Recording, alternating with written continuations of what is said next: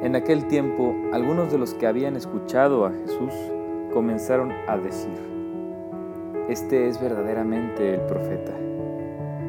Otros afirmaban, Este es el Mesías. Otros, en cambio, decían, ¿acaso el Mesías va a venir de Galilea?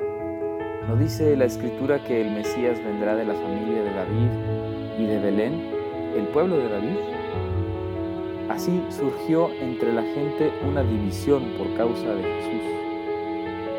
Algunos querían apoderarse de él, pero nadie le puso la mano encima. Los guardias del templo, que habían sido enviados para apresar a Jesús, volvieron a donde estaban los sumos sacerdotes y los fariseos. Y estos les dijeron, ¿por qué no lo han traído?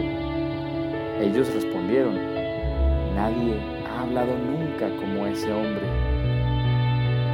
Los fariseos les replicaron, ¿acaso también ustedes se han dejado embaucar por él? ¿Acaso ha creído en él alguno de los jefes o de los fariseos?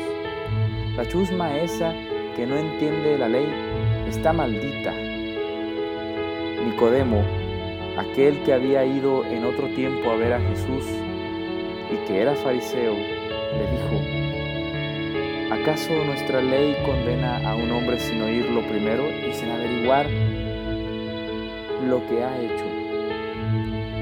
Ellos le replicaron, ¿tú también eres Galileo?